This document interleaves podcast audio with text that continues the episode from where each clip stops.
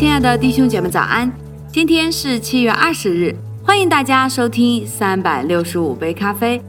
今天我们将分享成功七步的最后两步：这律法书不可离开你的口和现在进去取那地。如果别人没有神的话，却凡事亨通，你不可跟随他们。对你来说，真正的道路是神的话语。我在说。是神的话语，在约书亚记一章十一节那里说：“三日之内，你们要过这约旦河，进去得耶和华你们神赐给你们为业之地。”这是我喜爱约书亚之处，他立刻行动。以色列人在约旦河的东岸已经有整整一代了。河不太宽，但它可能如海洋一般。河的另一边只是他们先祖的神话故事。一个幸福快乐的幻想，从前某处的美丽小岛。然后有一个早晨，像往时一样，当他们看来要永远在旷野里搭帐篷居住，号角响起了，人们都士气高昂。历史的门打开了，三日之内进去得你们为业之地。有多少基督徒的梦想，由于在不明确的未来里是太理想化，而被束之高阁？神没有不明确的未来，神赐下的命令和应许是立刻实现的。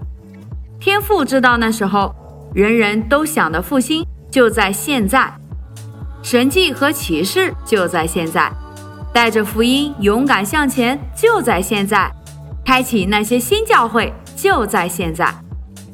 他们过了约旦河，并望着那主要的城耶利哥。四十年前有十二个以色列探子。曾望见应许之地里有宏伟的城墙围着城邑，十个探子带回去的报告叫人民沮丧灰心。在生命记那里记载的那些没有信心的探子说那里的城邑高的顶天，而他们在那里看见的民，正如民数记十三章三十三节那里所记载的，据我们看自己就如蚱蜢一样，据他们看我们也是如此。永不要显出蚱蜢的心态。神让以色列民中所有超过二十岁的人都因他们缺乏信心而在旷野漂流，并死在旷野里。这花了四十年。当人心怎样思量，他为人就是怎样。如果你认为自己是蚱蜢，你便是蚱蜢了。人相信什么，他为人便是那样。在神的眼中，只有信心微小的人才是微小的。他就患上了蚱蜢症，但神看你不是蚱蜢，永远都不是。四十年前有两个探子，加勒和约书亚，曾以信心的眼窥探那地，带回来好消息。在民数记十四章七到八节那里说，是极美之地。耶和华若喜悦我们，就必将我们领进那地，把地赐给我们。现在约书亚渴望的日子来到了。城墙依旧猝然耸立，正如那十个探子许多年前所报告的。但现在以色列人得着鼓励，他们感到只需要用号角声，便足以令那些城墙倒下来。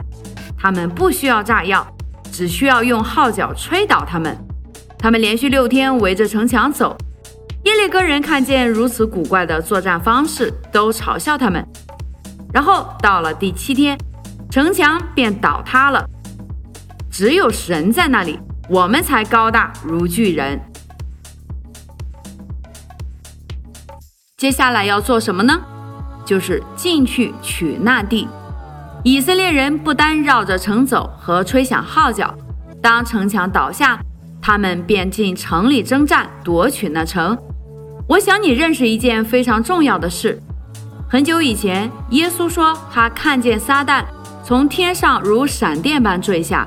又如城墙就塌陷，这世界的王要被赶出去，但工作不是就此完结。我们现在要以神话语的宝剑，越过已倒塌的城墙，进去传福音，并夺取神的城。每堵墙都奉耶稣的名而塌陷，现在就去取那地吧。所以，亲爱的弟兄姐妹们，今天我们已经完全的分享完了。成功的七步分别是什么？当你了解了这成功的七步，我相信在以后你做任何的事情上都充满着从神而来的能力和信心。祝福大家拥有愉快的一天，以马内利。